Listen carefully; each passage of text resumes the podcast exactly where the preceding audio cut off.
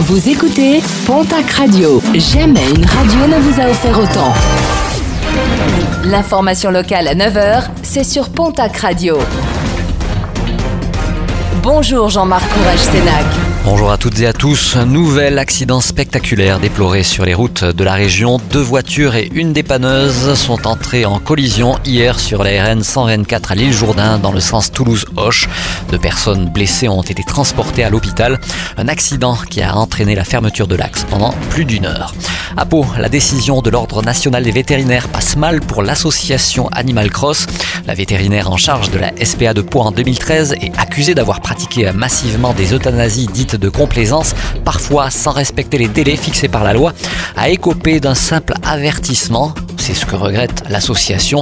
Selon Animal Cross, 7500 chiens et chats adultes auraient été euthanasiés à la SPA entre 1990 et 2013. Une instruction pénale est par ailleurs en cours à Pau. RTE et Enedis relancent leur campagne de sensibilisation aux risques électriques lors de la pratique d'activités de plein air aux abords des ouvrages électriques. Pour les amateurs de pêche, il est recommandé de rester éloigné des lignes, postes et pylônes électriques. Ne jamais tenter également de récupérer un objet en contact avec un ouvrage. Plus d'infos sur le www.électricité-prudence.fr. Le programme sportif de ce week-end avec en rugby la dernière journée de la phase régulière de Fédéral 1. Poule 1, Dax se déplace à Suresnes. Poule 2, le Stade Tarbes Pyrénées Rugby reçoit Anglette, Tyros, Albi.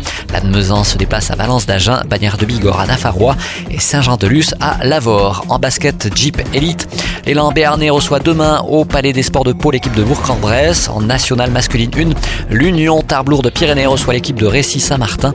En Ligue féminine, match retour des quarts de finale des playoffs. Le TGB reçoit Lyon Basketland, l'équipe de Latte Montpellier. Et puis pour finir, du football, championnat national, le Pau FC se déplace à Lyon-du-Cher. En National 2, déplacement de Mont-de-Marsan aux Herbiers en Vendée. Et puis en National 3, le Tarbes Pyrénées Football reçoit demain samedi la réserve Montpellier-Rennes.